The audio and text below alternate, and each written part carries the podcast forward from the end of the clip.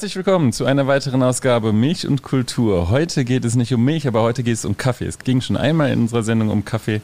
Da ging es um den Ursprung des Kaffees. Heute geht es darum, was mit dem Kaffee passiert, wenn er ins Café kommt. Und ich freue mich sehr, das Gast ist heute Matthias Zechner. Er betreibt ein Kaffeehaus am Katschberg. Schön, dass du da bist. Ja, hallo, danke für die Einladung. Es geht immer los in dieser Sendung mit einem Spiel, das heißt kurze Frage, kurze Antwort. Mhm. Du arbeitest im Café am Katschberg. Wenn du dir einen Tag aussuchen dürftest, in welchem Café du sonst noch mal arbeiten könntest für einen Tag, welches Café wäre das? Gäbe es da eins, was dir spontan in den Kopf kommt? Ja, die Kaffeealchemie in Salzburg. Warum? Auch eine kurze Antwort. Ja. Weil es eine coole Lage hat, das ist direkt am Fluss. Ähm, dein letztes Reiseziel war? Hamburg. Dein nächstes Reiseziel wird sein? Hoffentlich Norwegen. Äh, deine liebste Art zu reisen ist? Zug oder Bus. Diese Musik habe ich zuletzt gehört. Saas. Diesen Film habe ich zuletzt gesehen. Once Upon a Time in Hollywood. Mein Lieblingskaffee, also das Getränk. Handgebrühter Filterkaffee. Milch ist für mich. Eine Cocktailzutat. Kultur ist für mich. Teil vom Leben. Wenn ich den Vize-Weltmeister bei der Kaffee-Weltmeisterschaft in Seoul geschlagen hätte, wäre ich. Noch mehr aus dem Häuschen dort, als es eh schon war. Schön, dass du dabei bist, äh, Matthias. Ähm, das war kurze Frage, kurze Antwort. Es geht los. Vielleicht erzählen wir mal ganz am Anfang, dass wir uns eigentlich schon kennen. Es gibt nämlich eine ganz witzige Geschichte und weil da beginnt eigentlich auch deine Geschichte. Ähm, zu dem Thema, über das wir heute reden. Wir kennen uns beide vom äh, Auslandssemester in Norwegen und haben uns seit zehn Jahren nicht gesehen. Und ähm, du hast gerade schon angefangen, deine äh, Karriere. ich erinnere mich noch an die Geschichte, dass du mir vor zehn Jahren erzählt hast, äh, so ein Traum von dir wäre, ein, Philosoph also ein philosophisches Café zu eröffnen. Und ähm, gerade eben hast du mir schon eröffnet, ähm, in Norwegen ist das Ganze losgegangen. Ähm, was ist nach Norwegen bei dir passiert? Naja, also nach Norwegen, ich hole noch ein bisschen aus zuerst. Also in Norwegen war mir irgendwann klar, für philosophisches Café brauche ich drei Teile. Philosophie, Café und einen wirtschaftlichen Rahmen, damit das Ganze so lange wie möglich auch funktioniert. Philosophie ist sowieso das, was ich studiert habe. Da war immer irgendwie, habe ich mir nicht so viel Sorgen gemacht. Und als ich, dann habe ich mich ein bisschen mit Wirtschaft beschäftigt, aber als ich dann aus Norwegen wieder zurück war, habe ich mir gedacht, jetzt sollte ich mal mich mit Kaffee beschäftigen und habe Barista-Ausbildung gemacht, eigentlich nur um sie, um das Handwerk zu lernen, dass ich sage, ich habe da Espressomaschine rumstehen und ich kann da irgendwie vernünftige, wertige Getränke zubereiten. Und da ist das Ganze dann komplett entgleist. da ist dann Kaffee-Faszination entstanden, die ich so überhaupt nicht erwartet habe. Das hat sich dann auf ganz vielen Ebenen verselbstständigt. Vielleicht, bevor wir mal die ganzen Stationen jetzt durchgehen, die du ja, durchlaufen hast, ähm, was ist denn das, was dich am äh, Ort Café fasziniert oder was du am Café so spannend findest? Naja, ich finde, es, es, es schafft eine Atmosphäre, in der man sich Zeit nehmen darf, um nachzudenken. Also ich finde das schon so spannend, dass es ja geflügelte Phrase ist, zu sagen, geh mal einen Kaffee trinken. In Wahrheit ist es völlig egal, was man dann wirklich konsumiert, wenn überhaupt. Aber es hat eine ganz klare Bedeutung, was das heißt, wenn man einen Kaffee trinken geht dass man einfach normalerweise in Gesellschaft in einem Rahmen Zeit verbringt, in dem es okay ist, dass man einfach da sitzt und sich nur darum kümmert, dass man sich miteinander unterhält. Und das, finde ich, hat so eine reichhaltige Atmosphäre und, und, und kann einfach ganz viel, einerseits kreative, aber ich glaube sehr beruhigende und, und erholsame Prozesse auslösen. Du warst damals äh, Philosophiestudent, ne? Mhm. Was ist denn daraus geworden, bevor wir gleich zum Kaffee äh, kommen? Ja, also die Philosophie hat sich, hat sich nach dem Philosophiestudium weiterentwickelt, nennen wir es mal. Also die war mir dann irgendwann zu sehr im Elfenbeinturm unterwegs. Also das, das finde ich ab und zu ziemlich cool, wenn man sagt, jetzt lasst man sich mal komplett drauf ein. Aber ich brauche dann schon immer wieder einen, einen, einen nennen wir es mal so plakativ, Bezug zum, zum direkten Leben und habe überlegt, wie ich da die Philosophie irgendwie einsetzen kann. Und das hat mir dann dazu geführt, dass ich eine psychotherapeutische Ausbildung begonnen habe. Das ist, das ist so quasi der Werkzeugkoffer, mit dem man dann wirklich durch Philosophie in der Realität sich aufhalten kann und, und das sogar auch Leuten helfen kann. Du hast gerade schon gesagt, was dich an äh, Cafés fasziniert. Würdest du sagen, das hast du auch einfach so erlebt ganz oft? Also bist du schon damals ein Kaffeegänger gewesen im Studium? Dass du das einfach diese Atmosphäre aufgesogen hast und dass sich das daraus ergeben hat? Oder auch von dem, was andere Menschen erzählen oder was man in Filmen sieht? Wie war das bei dir?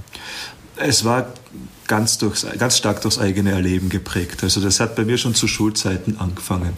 Also bei Kaffeehausbesuchen sind, sind manche ganz, ganz wertvollen Freundschaften irgendwie entstanden und das hat sich dann im Studium so durchgezogen, dass teilweise waren Kaffeehäuser für mich die besten Arbeitsplätze. Also wenn es zu Hause nicht mehr ging mit Lernen oder Seminararbeiten oder Essays schreiben, was eigentlich immer funktioniert hat, war in ein Kaffeehaus gehen, Laptop aufklappen und einfach mal so dahin arbeiten. Also das, das war für mich schon immer irgendwie ein sehr, sehr produktiver Ort. Jetzt hast du, hattest du diesen Traum und äh, wie, wie ging es denn, denn los nach Norwegen? Du hast gesagt, du bist entgleist. Was äh, waren denn die ersten Entgleisungen? Ja, also die, die waren sehr schnell mal da. Als ich wieder da war, habe ich mir mal die nächstbeste Barista-Ausbildung gesucht und das war zum Glück eine sehr gute. Und das, das hat mir dann irgendwie fasziniert und dann habe ich, wollte ich da drin, war der Plan, das Studium mal den Bachelor fertig machen und parallel ein wenig Kaffee üben. Und die Entgleisung war, dass das in der Art echt dann nicht mehr wirklich funktioniert hat, weil ich bin dann zu früh ziemlich stark beim, beim Kaffee gelandet und habe dann eine Zeit lang noch mir rumgekämpft, bis ich den Bachelor wirklich unter Dach und Fach gehabt habe, weil einfach ich in dem Kaffeesumpf schon ein bisschen versunken bin. Wer sollte denn eine Barista-Ausbildung machen? Also ähm, es gibt schon viele Leute, die gerne Kaffee trinken, die das auch lieben, im Café zu sein. Was lernt man in der Barista-Ausbildung und wer sollte das machen und wer sollte es nicht machen? Also Barista-Ausbildung, so wie ich sie eine gemacht habe, ist, sollte jemand machen, der professionell an einer Espressomaschine arbeiten will. Weil da lernt man halt wirklich Handgriffe, um auch unter höherem Druck oder mehr Stress konstant wertigen Kaffee zu machen. Das wäre so das Grundziel. Und natürlich kriegt man ein bisschen einen theoretischen, einen theoretischen Rahmen für das Ganze, dass man weiß, wo ein Kaffee herkommt und was beim Rösten passiert und warum man das überhaupt macht. Aber das, das ist etwas, was ich eigentlich Leuten empfehlen würde, die das wirklich professionell ausüben wollen. Leidenschaftliche Kaffeetrinker würde ich, glaube eher, denen würde ich, glaube ich, eher Verkostungen empfehlen oder Brühkurse, die sich mit den Brühmethoden beschäftigen, die die Leute zu Hause verwenden. Wenn man in Österreich im Café arbeiten äh, möchte, ist das oft gern gesehen, so eine Barista-Ausbildung, oder ist das eher eine Sache, die man dann für sich macht? ich würde mir wünschen, dass es, dass es verlangter Standard wäre. Aber so ist es noch nicht. Also im Moment ist es noch, noch eigentlich egal, was man für einen Hintergrund an der Kaffeemaschine hat. Und meistens ist es, also entweder gibt es einen enthusiastischen Chef in einem Café, der sagt, meine ganze, meine ganze Truppe lernt das jetzt, oder die Leute machen es für sich selber. Es gibt aber auch längere Barista-Ausbildungen, oder? Als die, die du gemacht hast. Ist das dann was anderes? Ja, mittlerweile gibt es schon einen recht bunten Markt für solche Ausbildungen. Also mhm. früher mal gab es einen globalen Verein, der umgewandelt wurde und mittlerweile die SCA, die Specialty Coffee Association ist. Die haben sich ganz früh damit befasst, dass sie Ausbildungsqualität gewährleisten, weil sie, weil es gibt, glaube ich, kein Land, in dem der Beruf Barista geschützt ist. Und deshalb wenn, kann eigentlich jeder einen Barista ausbilden und sagen, da hast jetzt ein Diplom und du bist jetzt Barista. Und die haben sich halt schon von Anfang an damit befasst, da die da hohe Qualität zu erreichen. Und mittlerweile gibt es aber mehrere von diesen Trägern. Und da gibt es dann auch Ausbildungsvarianten, die sich über, über ein Jahr ziehen, wo man immer wieder ein Modul hat und dann ein Wochenende fokussiert sich mit, sagen wir mal, Rohkaffee beschäftigt und das nächste Wochenende dann mit dem Rösten. Also so, dass man wirklich ähm, konzentrierte Teile von dem ganzen Ding, was Kaffee ist, rauspickt. Jetzt stelle ich mir jetzt so vor, wenn man in der, in der Bar arbeitet oder äh, das auch schön findet, diese Kaffeehausatmosphäre, ähm, dann könnte man sich ja auch zum Beispiel für andere Getränke äh, begeistern, ne? dass man sagt, ich, ich mache jetzt, äh, ich lerne ganz viel, eine, eine ganze Breite an Getränken äh, kennen und ähm, mache einfach, weiß, zum Beispiel Cocktails mixen oder ähm, Tees oder was weiß ich. Was ist denn das Besondere am Kaffee für dich? Was fasziniert dich denn an Kaffee so sehr, dass du dann so eine Ausbildung gemacht hast und jetzt auch Kaffeebetreiber bist. Das ist äh, also eigentlich fast unerwartet komplexes Getränk ist. Und ich glaube, das war dann, a, das war sicherlich einer der, der Seitenwinde, die zu der Entgleisung geführt haben, weil, weil halt man das nicht erwartet. Wir kennen Kaffee eigentlich als einheitliches Ding und wenn das anders ist, als wir es gewöhnt sind, dann findet man das normalerweise gar nicht cool.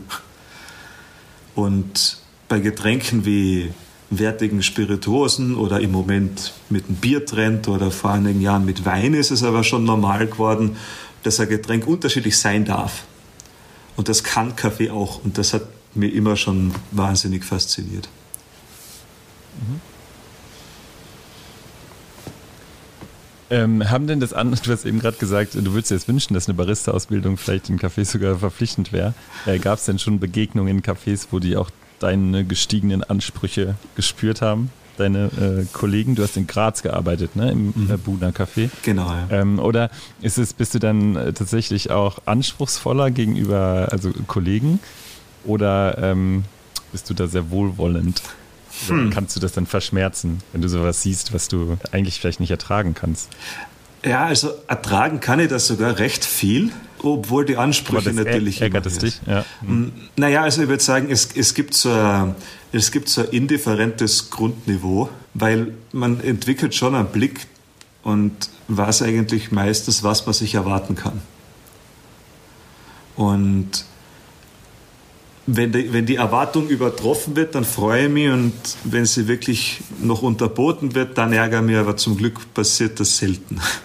Aber so, also unter Kollegen differenziere, also ich bin in kurz, ich bin wohlwollend, weil ich differenziere schon ein bisschen, warum jemand gerade Kaffee macht. Also wenn das jemand ist, der eigentlich andere Sachen macht und das ist halt auch einer von den tausend Aspekten von der Aufgabe, die die Person dort hat, dann, dann bin ich da normalerweise nicht böse, sondern eher entgegenkommend. Und, aber wenn jetzt jemand da ganz konkreten, eine konkrete Vertiefung nach außen tragt, dann will ich die schon auch merken. Jetzt ist Österreich ja speziell in Wien, aber generell Österreich bekannt eigentlich für seine Kaffeehauskultur. Ne? Und du hast jetzt eigentlich den Vergleich Cafés in Deutschland und Cafés oder Kaffeehäuser in Österreich. Würdest du denn sagen, dass, äh, dass es was gibt, was es ausmacht? Also wenn du jetzt den direkten Vergleich siehst? Und wenn ja, äh, was ist das? Kaffeehauskultur in Österreich ist mm, für mich ganz stark äh, eine gewisse Atmosphäre in Platz Kaffeehaus. Da geht es gar nicht so wirklich ums Produkt Kaffee. Mhm. Also das, das ist halt das, was man vorne aufs Schild draufgeschrieben hat. Aber auszeichnen tut sich das einfach einerseits durch ganz markante Einrichtungen. Ich meine, Wiener Kaffeehaus ist normalerweise etwas, wo sich neun aus zehn Leuten das gleiche Bild vorstellen, wenn man es ihnen sagt. Und von dem, was dort passiert, auch. Also da, da will man Zeit haben, da soll mindestens eine kreative Person irgendwo im Eck sitzen und entweder was schreiben, diskutieren oder irgendwas anderes machen und im Idealfall hat man, hat man mindestens zur Hälfte unfreundliche Kellner. Das ist also Wiener Kaffeehausatmosphäre. So. Mhm. Und, und Auch elitär ein bisschen? So? Mm, mittlerweile. Wobei, das, das hat was Paradoxes, weil ja ganz viele Leute, die, also für die jetzt manche Wiener Kaffeehäuser berühmt sind, in einer Situation dort ein- und ausgegangen sind, als sie überhaupt nicht zur Elite gezählt haben, sondern die haben sich gerade irgendwie ein Getränk geleistet und mussten dann das Haus nicht einheizen, weil sie den ganzen Tag im Kaffeehaus sitzen. Also mhm. Das, die, die, waren definitiv nicht in der Elite unterwegs, aber mittlerweile hat es was Elitäres, dadurch, dass das große Namen geworden sind. Du hast gerade gesagt, es gibt eine spezielle Atmosphäre und du hast es gerade so ein bisschen beschrieben, aber jetzt sagen wir mal, ich sehe jetzt gerade da eine kleine Bibliothek bei dir im Café im Hintergrund. Ähm, könnte ich mir in Deutschland auch vorstellen. Also ein Café mit einer Leseecke, gerade vielleicht auch im äh, studentischen oder eine Studentencafé, sag ich mal, wo es auch diese Leseecke gibt mit Sesseln und äh, vielleicht auch ähnlich kompetente Kellner, sag ich mal. Ähm, wie würdest du denn das nochmal vielleicht konkreter beschreiben, was da speziell ist? Vielleicht hast du ja auch einen Vergleich zu deutschen Cafés nochmal. Mm, also in, man muss dazu sagen, dass sie in, in Deutschland, vor allem jetzt bei meinem letzten Besuch in Hamburg, nur Cafés erlebt habe, die eigentlich jetzt mit diesem Spezialitäten-Café-Trend aufkommen sind. Und okay, das heißt? Mm, dass, dass das eigentlich dann schon eine produktorientierte Nische ist. Da geht es mhm. um Kaffee. Mhm. Und da, dadurch fühlt sich das für mich schon wie was ganz anderes an. Also da, da, das ist ein Platz, da geht es um das Produkt Kaffee und für mhm. dieses Produkt Kaffee will man den schönsten Rahmen schaffen, den man schaffen kann. Und dann, weil manche von denen sind wirklich gemütlich und cool, wo man sich denkt, das hat eigentlich auch wieder Atmosphäre. Aber der, der Startpunkt, mit dem die ganze Planung und die Idee beginnt, ist das Produkt Kaffee. Und das ist, das ist, ich glaube, das ist dann auch so ein bisschen der Kontrast zu dem, was sie da mit der österreichischen Kaffeehausatmosphäre meinen. Die hat irgendwie, ich habe das Gefühl, die. die da geht es eher um die Atmosphäre und der Kaffee ist auch da. Also, genau. Auch, aber, hm. Und, es, und, und es, es stützt sich sehr stark auf seine Geschichte, diese Atmosphäre, oder auf ihre Geschichte, diese Atmosphäre. Also, Inwiefern äh, die, die Kaffeehauskultur in Österreich? Genau, also da, da atmet man ja den, so quasi die, die Geister Geschichte der Zeiten ein. und die ganze Geschichte, die da passiert ist. Und dann hast du vielleicht noch eine kleine Plakette an dem, an dem Platz, an dem früher mal irgendein berühmter Schriftsteller gesessen ist, jeden Tag oder so. Also das, das, das ja, das hat was sehr Historisches irgendwie. Jetzt heißt der Podcast Milch und Kultur und deswegen muss es auch ein ganz bisschen um Milch gehen. Ähm, was ist denn deine Beziehung zu Milch? Du hast gerade schon gesagt, Zutat zum Cocktail. Äh, an welchen hast du gedacht? White Russian? Nein. Na, äh, ich muss sagen, dass das, das war jetzt sogar ein bisschen äh, äh vielleicht eine, Provokation. Eine Pro, ja, Provokation eigentlich, weil es gibt ja diese, diese schöne Diskussion, ob man als Mensch mit Kaffeeleidenschaft das okay finden darf, wenn man da Milch reingießt. Mhm. Und du trinkst auch lieber ohne Milch, habe ich gelesen. Ich persönlich trinke am liebsten vor allem noch dazu fruchtigen Kaffee. Ja. Also wenn der nach Blumen und nach Obst schmeckt, dann bin ich da voll dabei. Aber das ist dann halt, das mutet dann manchmal sogar schon eher als wie ein Tee an. Und für mich ist halt, sobald man einen Kaffee mit was mischt, ist das für mich in Wahrheit ein Cocktail. Also Cappuccino ist für mich zum Beispiel kein Kaffee mit Milch, okay. sondern okay. ein, mhm. ein, neues Getränk. Weil ich habe, also da kommt jetzt mal kurz recht starke Meinung, aber ich habe ich habe Das ist okay, das ist okay. Sehr gut, sehr gut, passt, gut, dann auf geht's. Na, ich ich finde das, find das schade. Milch dir deine Meinung, sag mal. Na dann, auf geht's. dann milch wir mal. Und na, ich, ich finde das schade und, und, und ärgerlich, wenn man einen schlechten oder misslungenen Espresso in der Milch mehr ertränkt und da dann eine traurige Schauminsel auf die Reise schickt und dem dann einen Namen gibt und sagt, das ist jetzt cool. Das finde ich nicht in Ordnung. Aber zu sagen, ich habe, ja bitte. Nee, du, nee, ach, ach so, Entschuldigung dann habe ich die Mimik jetzt voll verstanden. aber ich habe, äh, aber ich finde das interessant und cool und spannend zu sagen, ich habe einen wertigen Espresso, der als Espresso gut ist. Und dann gut aufgeschäumte Milch, dass die cremig wird und süß und was beitragt. Und das gießt man dann zu einem neuen Getränk zusammen, wo beide Zutaten wieder einen Grund haben, dass sie drin sind. Wie man das ja bei einem Cocktail auch kennt. Da schüttet man ja auch nur, im Idealfall nur Sachen rein, damit die einander ergänzen und was Cooles ergeben. Und wie hat sich, der Punkt, ja. wie, wie hat sich deine äh, Beziehung zu Milch verändert? Bis jetzt äh, durch das, durch, die, durch das Kaffeehaus äh, ständig von Milch umgeben, von verschiedensten Milchsorten wahrscheinlich auch. Du hast gerade schon gesagt, du bist kein Verfechter von Milch im Kaffee, aber hat sich denn deine ähm, Meinung zu Milch äh, verändert in der Zeit? Hm. Also ich habe sie, ich hab sie, ich hab sie komplexer kennengelernt mit der Zeit. Mhm. Weil natürlich mh, mm, gleich so, also wenn ich schon da, darauf bestehe, dass man Kaffee in seiner Unterschiedlichkeit respektiert, dann muss ich da auch einsehen, dass das bei Milch auch so ist.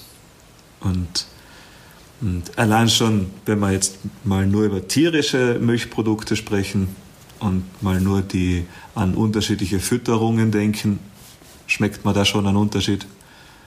Also bei manchen Bewerben gingen eine Zeit lang manche Teilnehmenden auch so weit, dass sie extra Milchkühe spezifisch gefüttert haben, dass dann eine Milch rauskommt, die mit dem Kaffee besser zusammenpasst.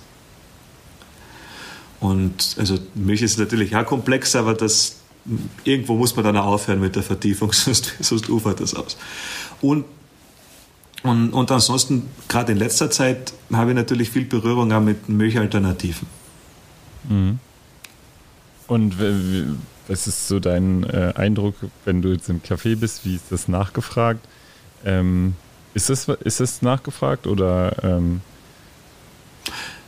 ja, ist es. Also, und es steigt merklich an. Also als ich noch in Graz gearbeitet habe, ich glaube, dass das meist in Städten noch ein bisschen früher angefangen hat und ein bisschen intensiver passiert, aber in Graz war das schon sehr, sehr steigende und stärkere Nachfrage. Und jetzt am Berg habe ich, war ich überrascht davon, dass die Nachfrage eigentlich so hoch war, wie sie mir begegnet ja. ist. Mhm. Ja, also ich bin vielleicht ein bisschen näher zur Milch rangerückt weil als Kind habe ich eine Zeit lang Milch nicht vertragen. Mhm. Und, okay, ja, dann ist Und da war dann, also ich, würd, ich will nicht behaupten, dass das der Grund ist, warum ich jetzt lieber schwarzen Kaffee habe, aber mittlerweile ist, also eben, weil ich dauernd von Milch umgeben bin, in Wahrheit, mein Cappuccino ist halt das Hitgetränk schlechthin. Komm, wir machen jetzt mal ganz kurz einen äh, Kaffeekurs, damit alle Zuhörer jetzt ganz schnell äh, im nächsten, beim nächsten Kaffeebesuch angeben können. Ja. Cappuccino und Latte Macchiato. Was ist der Unterschied? Im Latte Macchiato ist mehr aufgeschäumte Milch als im Cappuccino. Das In beiden Fällen äh, verwendet man einen Espresso.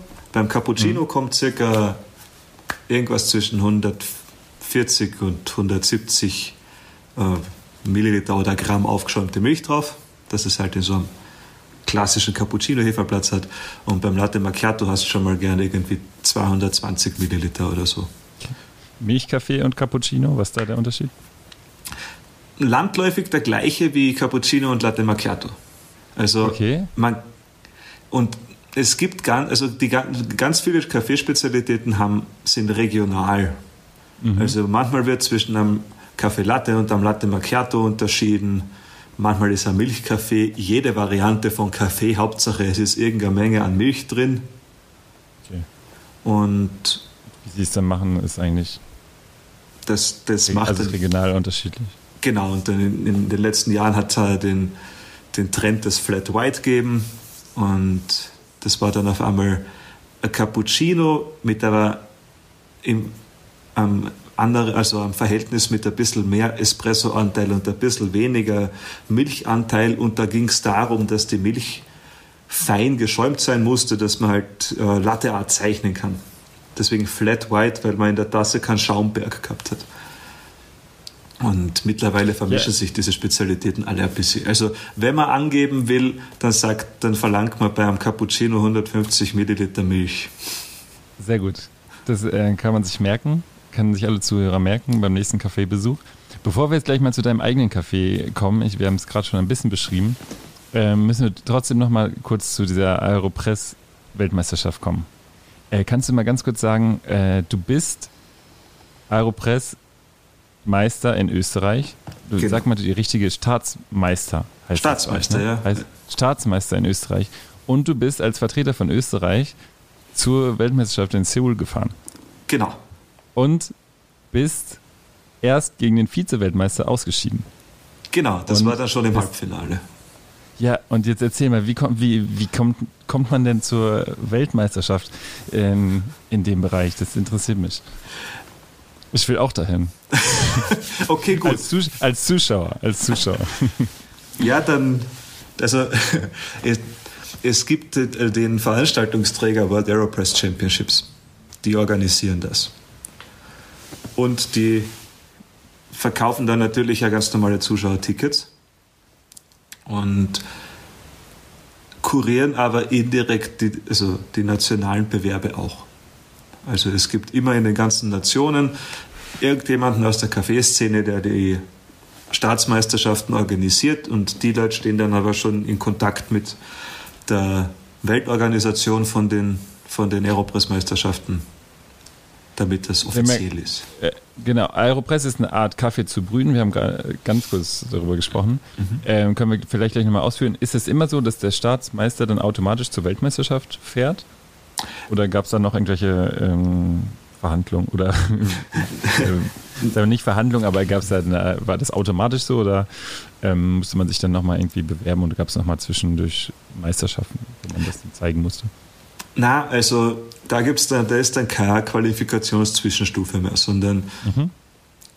also so quasi der, der Preis für den Sieg bei der Staatsmeisterschaft ist, dass man zur Weltmeisterschaft äh, kommt und da mitmachen kann. Mhm. Und in manchen Ländern haben die Meisterschaften, die Aeropress-Staatsmeisterschaften aber schon so viel Andrang, dass es innerhalb der Länder Vorauswahlen gibt. Also die USA haben natürlich das Problem, die haben mittlerweile in Himmelsrichtungen aufgeteilte Vorwettbewerbe und weil natürlich, wenn man sagt, man, also grundsätzlich ist die Aeropress-Meisterschaft immer ein K.O.-System. Also immer drei Leute brühen gemeinsam und einer kommt weiter.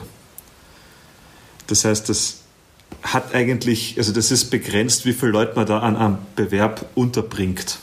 Mhm.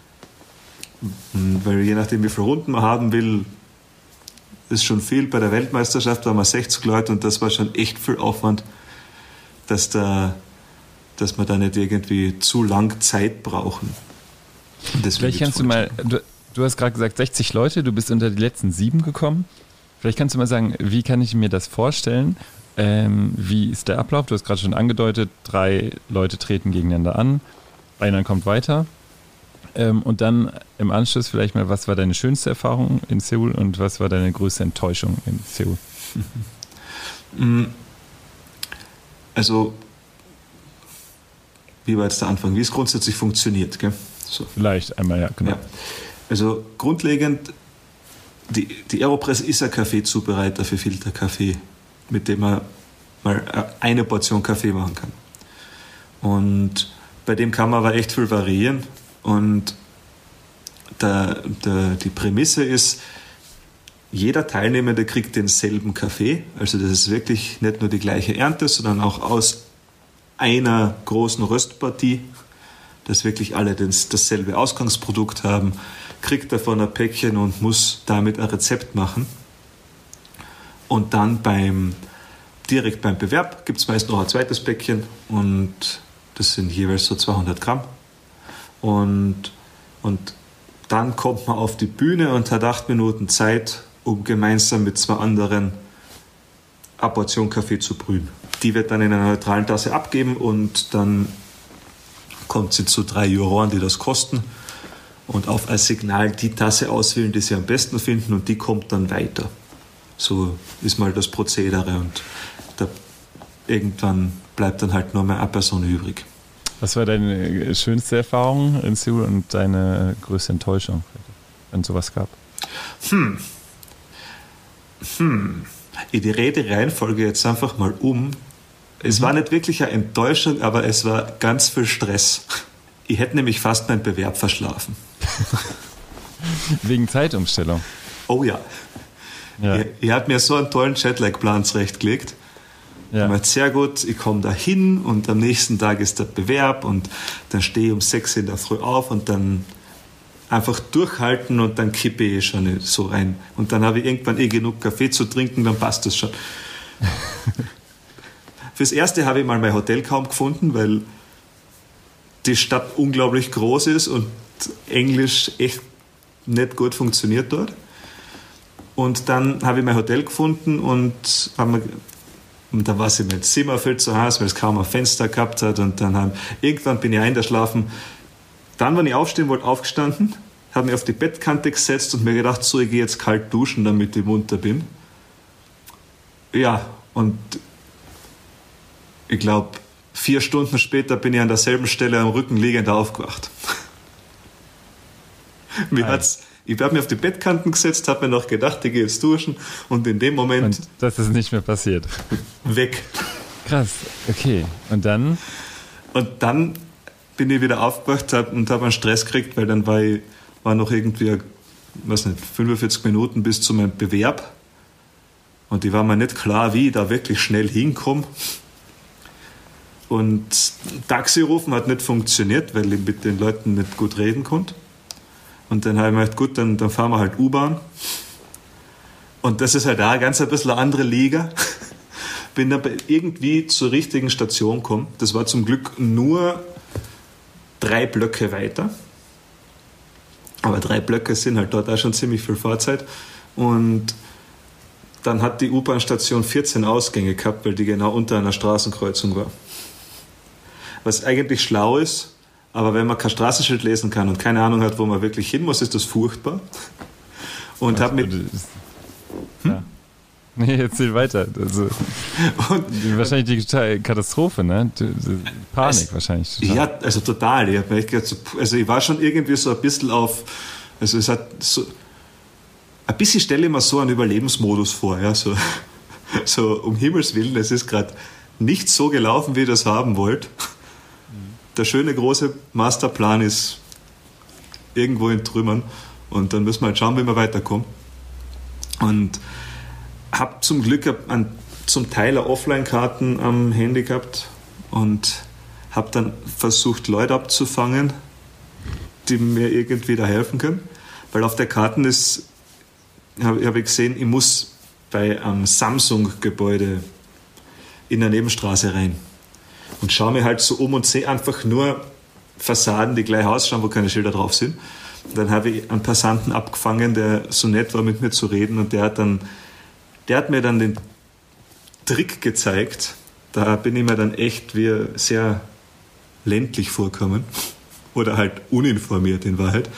Weil der hat gesagt, naja, schau doch einfach bei den Wolkenkratzern ganz nach oben, weil mhm. oben sind die ganzen Logos. Mhm. Dann habe ich mich ausgekannt, dann hat es funktioniert und bin dann eine halbe Stunde zu spät bei meinem Wettbewerb aufgeschlagen. Und das war aber alles noch ganz easy, weil die mit ganz viel Überzeit kalkuliert haben. Also das wäre ja auch schade gewesen, ne? Siebter und äh, dann gleich raus. Ähm, okay, abgefahren. Und dann äh, gab es noch was, was dich total positiv auch überrascht hat? Ja. Und zwar der Spaßfaktor beim Bewerb. Mhm. Weil, wie man das ja bei, glaube ich, den meisten Arten von Bewerben kennt, umso, um, umso erfolgreicher man auf einmal ist, umso, umso stärker wird der Stress und dann will man, wird alles ein bisschen schwieriger und man, man will aber so weit wie möglich kommen. Und die lustigste Runde war die Halbfinalrunde. Also das, das, das war irgendwie so ein richtig schöner Moment, weil ich nicht damit gerechnet habe, dass ich so weit komme. Und dann war halt einfach so, okay, gut, ich bin jetzt da und habe einfach ganz viel Spaß gehabt. Ne? Und das war ein ganz ein cooles Erlebnis, weil die, man muss dazu sagen, die Art von Bewerb, die sind, die, der findet am Abend statt.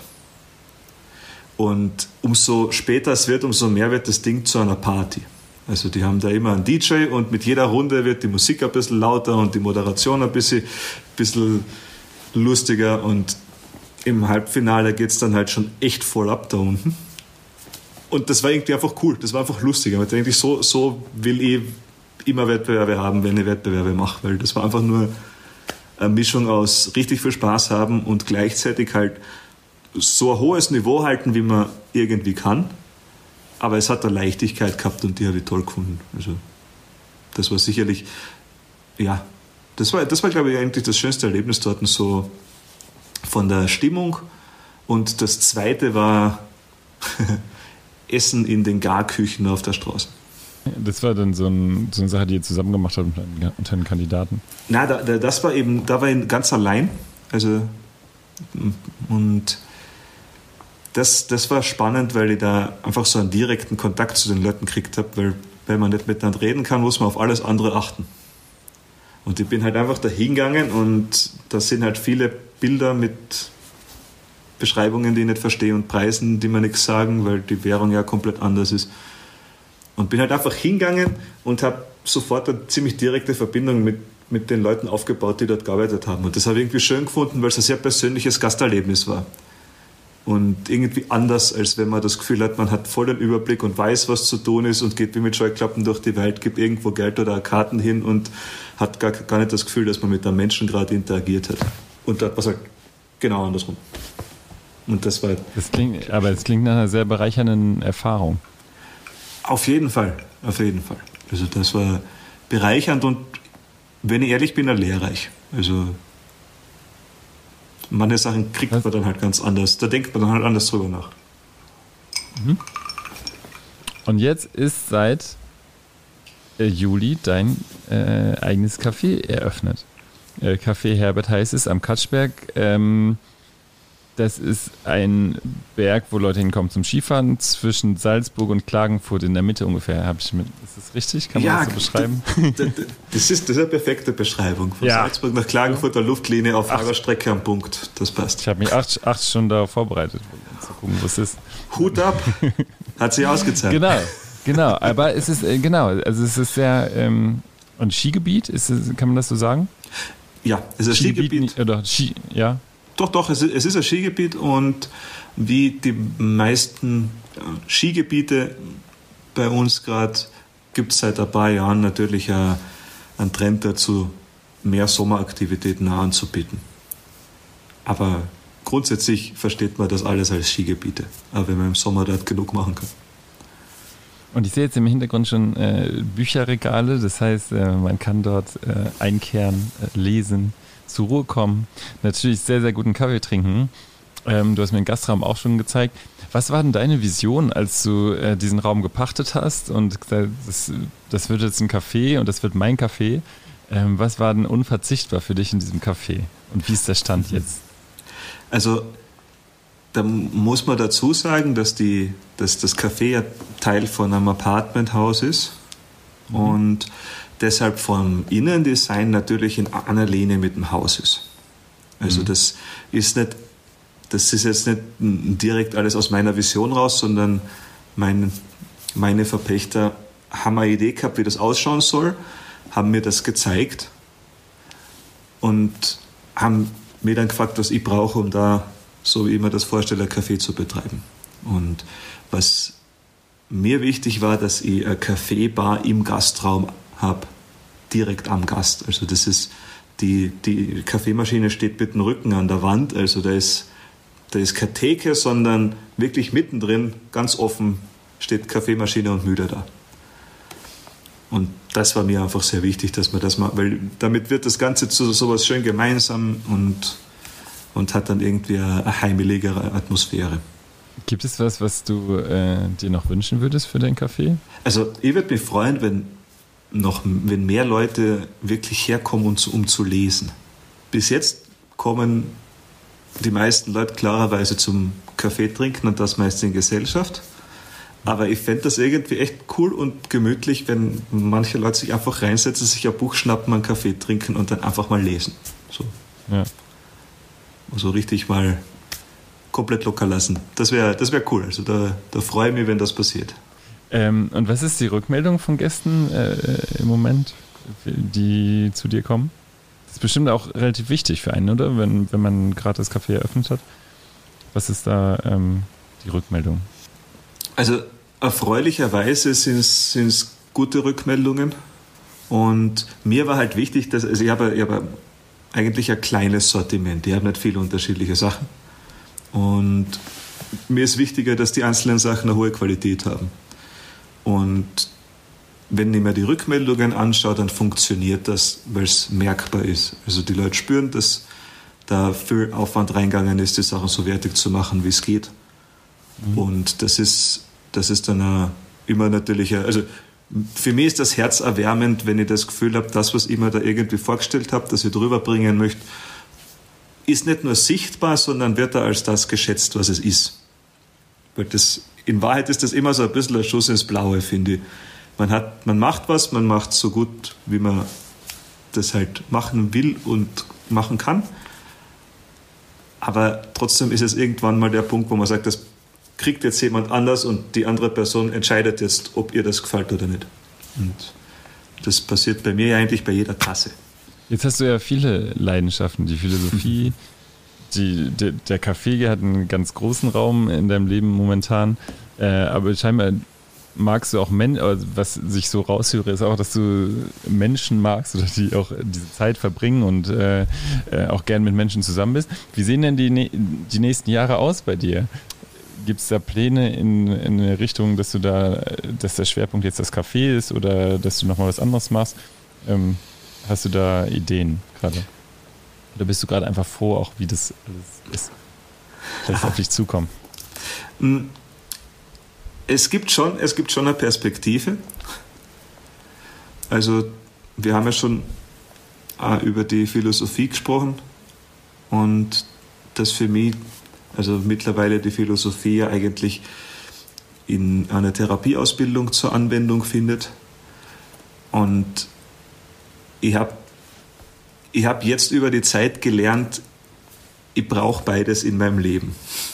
Als ich nur Kaffee gemacht habe, hat irgendwann was gefehlt und das Ergebnis war, dass ich dann mit der Therapieausbildung begonnen habe und dann vor, eh vor eineinhalb Jahren, als auch äh, Corona-bedingt dann bei mir eine Zeit lang gar nichts mit Kaffee war, sondern nur eigentlich Therapiefokus, ist mir irgendwann der Kaffee komplett, hat mir gefehlt. Also das, das, das, da war eine Lücke offen. Also für mich ist jetzt mal klar, ich brauche beide Elemente in meinem Leben.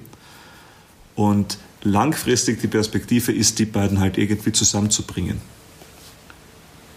Konkrete Ausprägung, da gibt es einen Haufen Ideen, aber natürlich noch keinen durchgestalteten Plan dafür. Halt es noch zu früh. Jetzt ist mal wichtig, dass ich mich da aufs Café einlassen kann und, und das so entwickeln kann, wie ich es entwickeln möchte. Und sobald das dann da ist, wo ich will, dass es ist, schauen wir, wie wir dann den anderen Teil wieder dazu bringen. Ja, äh, ich wünsche dir auf jeden Fall ganz viel Glück da, dabei. Das klingt alles sehr, sehr schön und tatsächlich äh, macht es sehr viel Lust, äh, da mal vorbeizuschauen. Also wenn ich mal in der Region bin, ähm, hätte ich Lust, da mal vorbeizuschauen. Ähm, ganz am Ende der Sendung darfst du dem Publikum, wenn du möchtest, eine Musik- und eine Buchempfehlung mit auf den Weg geben. Gibt es da was, was dir in den Kopf kommt, was man mal lesen sollte oder was man mal hören sollte? Hm. Kann Album sein, kann Lied sein. Kann auch ein Gedicht sein oder ein Gedichtband. Mhm.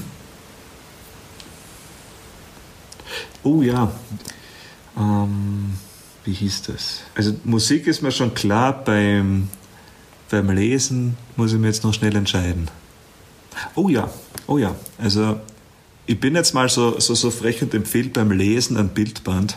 Also der, der, also die Empfehlung ist so zu verstehen, dass man ein Bildband nimmt, der einem was bedeutet. Bei mir ist es ein Bildband über die Mongolei gewesen, an die ich gerade denke.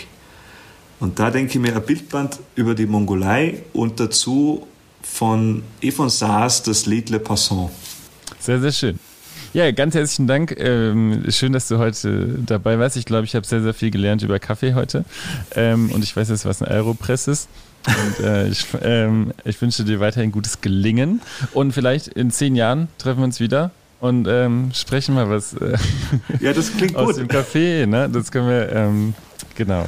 Äh, ja, hat mir sehr viel Spaß gemacht. Ja. Herzlichen Dank, Matthias Zechner heute bei Kultur. Vielen Dank für die Einladung. Schön was. Gerne.